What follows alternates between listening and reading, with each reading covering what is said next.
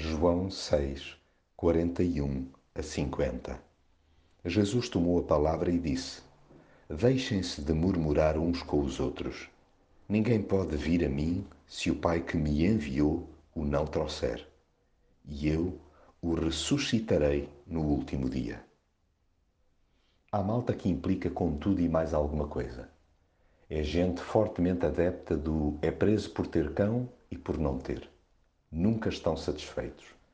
Os seus egos rosnam permanentemente. Nem Jesus se safa da sobranceria que patenteiam. Evitemos cair na mesmíssima esparrela. Cuidado quando de tão empaturrados estarmos com o nosso pseudo-saber, questionamos a suficiência de Jesus. E o perigo não está só em verbalizá-lo, mas sim em viver como se o que ele disse não fosse real. Jesus é, tal como afirmou, o pão que veio do céu.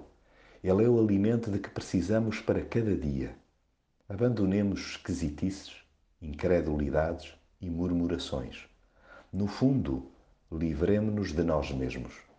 É que são precisamente as nossas certezas que, grande parte das vezes, atravancam a sua ação. Deixemos-nos atrair pelo Pai. Sim, quem o faz corre na direção de Jesus, o pão que dá vida. Nele, a satisfação acontece agora e sempre.